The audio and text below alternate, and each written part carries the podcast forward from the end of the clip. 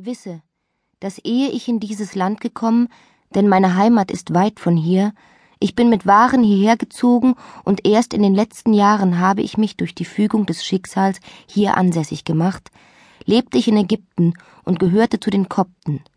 Mein Vater war ein großer Makler, und nach seinem Tode setzte ich sein Geschäft zwei Jahre lang fort. Nun hört, was mir Wunderbares widerfahren. Ich saß in Kairo auf dem Getreidemarkte.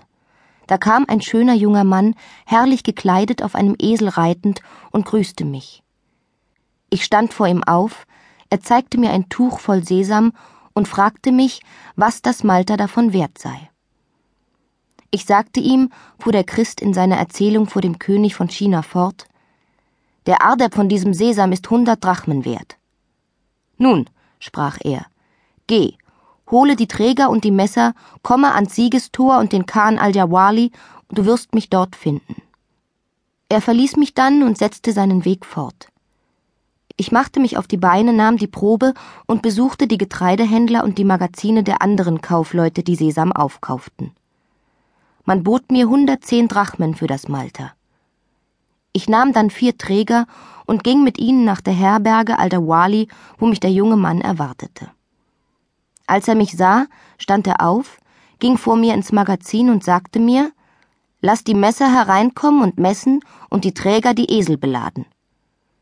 Die Träger gingen so hinaus und herein, bis das Magazin leer war. Es enthielt 50 Malter für 5000 Drachmen. Der junge Mann sagte mir dann, es kommen die zehn Drachmen vom Malter als Maklergeld zu.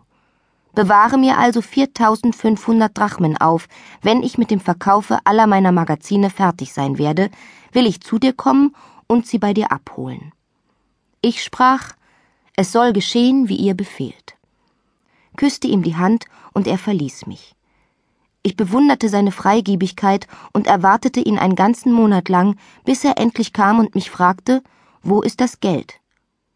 Ich hieß ihn willkommen und bat ihn, ein wenig bei mir einzukehren und etwas zu genießen. Er wollte aber nicht und sagte, Geh, bereite das Geld, während ich fortgehe, ich komme bald wieder zu dir, um es zu holen. Er kehrte dann mit seinem Esel um. Ich stand auf, brachte das Geld herbei und wartete.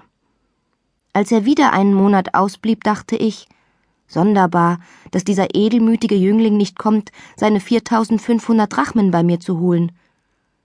Er blieb nun drei Monate aus, kam dann wieder auf einem Esel geritten, mit schönen Kleidern angetan. Er sah aus, als käme er aus dem Bade. Als ich ihn erblickte, ging ich aus meinem Laden auf ihn zu.